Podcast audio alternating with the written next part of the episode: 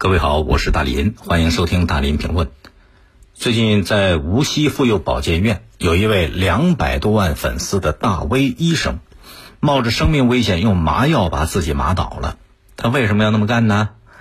大伙儿记得前段时间在佛山发生一个事儿啊，是某建筑工程公司一位二十三岁的女员工被上司迷奸致死。案件发生之后。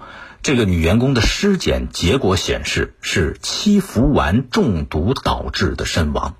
那七氟烷是什么呢？就是一种吸入式的全身麻醉剂。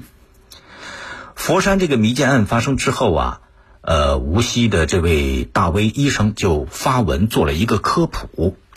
医生认为呢，七氟烷就是那种一捂就倒的药物，得严加管控。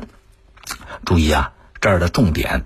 本来是在严加管控上面，但是因为之前有很多专业人士也曾经做过科普，说在我们国家目前压根儿就没有那种一迷就倒的迷药，所以大家关注的重点就都跑到“一捂就倒”这四个字儿上面来了，对这个大威医生表示了质疑。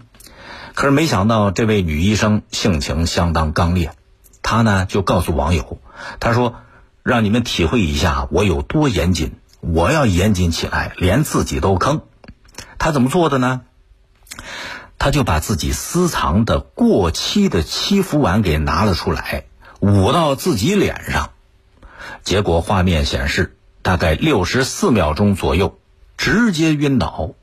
之后，他就把这段视频，这视频是他专门找人来来发的，自己做这个实验，旁边有人拍，拍完之后这醒了，把这视频发到了个人账号上，并且医生还做了解释。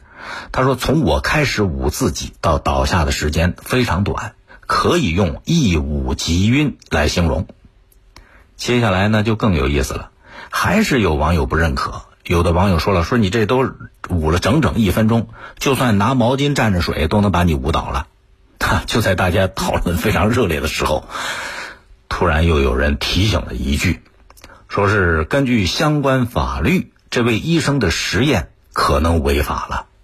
这时候，医生觉得可能自己的确搞大了，就赶紧的把微博关掉，自己去警方自首了。再往后，这位医生又出来做了说明，他说了，自首的时候呢，警察说这个药不是管制的。要他找一个医院当医疗垃圾处理好，警察会跟进了解。那这个药是从哪儿来的呢？